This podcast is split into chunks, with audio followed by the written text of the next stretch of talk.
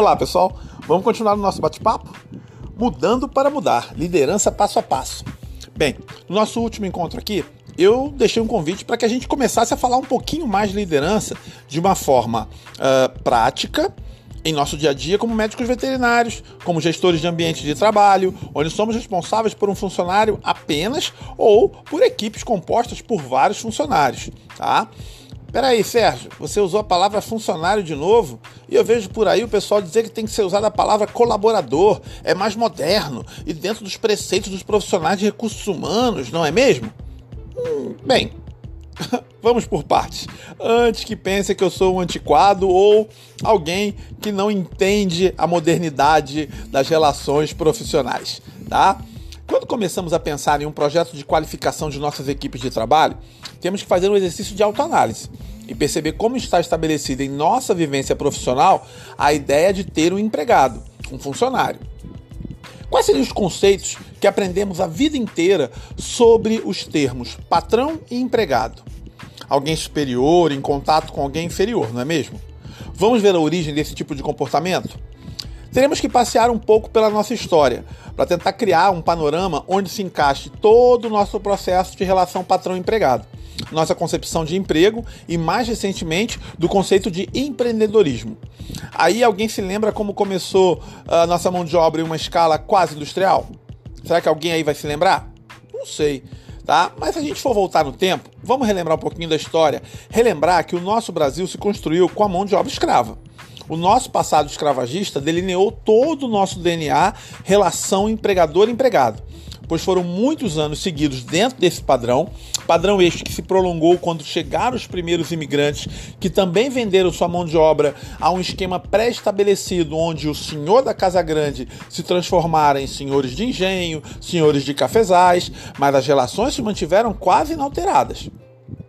Com o passar das décadas, passamos pelo fenômeno da industrialização e a mão de obra brasileira passou a ser considerada uma engrenagem a mais em todo aquele parque industrial brasileiro, inserido em um contexto de influência socioeconômica altamente calcado nos padrões europeus. Porém, com o golpe de 64, nossa economia passa a sofrer forte influência norte-americana, fato que se junta ao início do fortalecimento do setor de serviços como um grande fenômeno da economia mundial, que viria a ser liderada pela mesma economia americana, fato que se perpetua até os dias de hoje, onde a gente tem no cenário atual essa guerra de gigantes entre a economia americana tradicional e o gigante chinês surpreendendo no mercado mundial. Mas Sérgio, o que, que a minha secretária da clínica tem a ver com isso? O que, que eu tenho a ver com American Way of Life? O que, que eu tenho a ver com o crescimento da China? O que, que o treinamento dos meus funcionários tem a ver com essa coisa de economia e escravidão? Calma, calma. Antes de mais nada, eu peço que vocês compreendam que ao nascermos, crescermos e vivermos neste cenário, aprendemos por repetição e por semelhança. E costume a agir dentro de padrões pré-estabelecidos. O comportamento de todos nós é influenciado e sofre interferências de fatores externos, como cultura, grupos familiares, amizades, status social e até mesmo de fatores internos, como a personalidade e o autoconceito.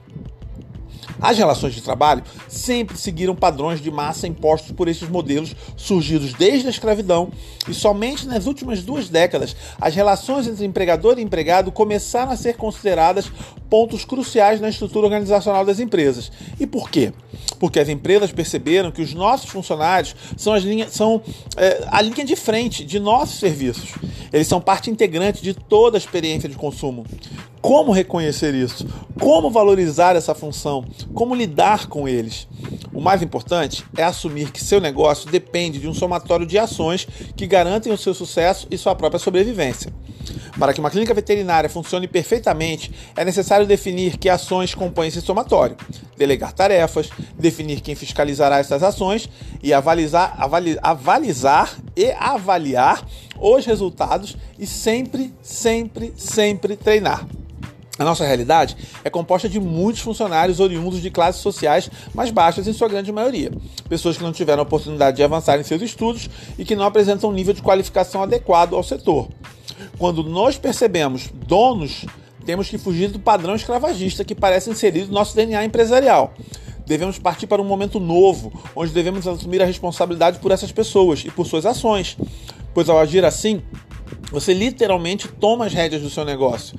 Você deve ser capaz de ter algumas posturas e atitudes, como, por exemplo, lidere pelo exemplo. Busque sempre o caminho da perfeição. Jamais grite, brigue, humilhe, ridicularize seus funcionários, seja em público, seja em particular. Oriente e treine sempre. Estabeleça os limites de relacionamento pessoal e profissional. Crie um código de condutas e explique cada passo para cada membro da equipe. Deixe bem claro que o sucesso de todos depende de cada um. Crie metas de produtividade, desenvolva conceitos de humanidade, ética e respeito mútuo, ouça seus funcionários periodicamente, saiba definir o momento para sorrir e o momento para seriedade, pague seu funcionário corretamente. Agindo dessa forma, precisamos perceber que se começa a criar um campo propício para finalmente mudarmos a palavra funcionário para colaboradores no nosso mercado pet. Mas percebam, começamos a criar. O outro lado da moeda é a própria valorização do profissional no ponto de vista educacional e pessoal. É preciso que todos percebam sua real importância para que objetivos e metas sejam atingidos, mas estes devem ser compartilhados entre todos os membros da equipe.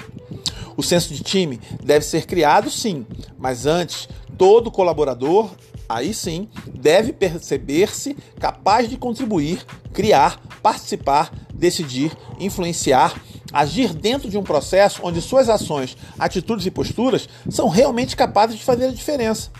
Quando ele se percebe capaz de agir assim, ele passa a estar aberto aos treinamentos e ensinamentos sobre trabalho em equipe, sobre ser parte de um processo onde será é, super recompensado pelos seus esforços, será avaliado, será reconhecido e realmente valorizado de uma maneira geral.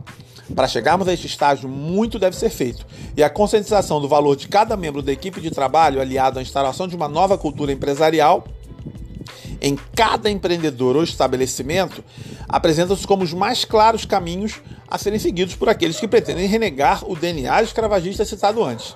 A liderança é um exercício de construção diária e constantemente um exercício de importância fundamental na construção de uma nova personalidade empresarial. Não é um caminho fácil, mas vale a pena começar a caminhada. Vamos juntos!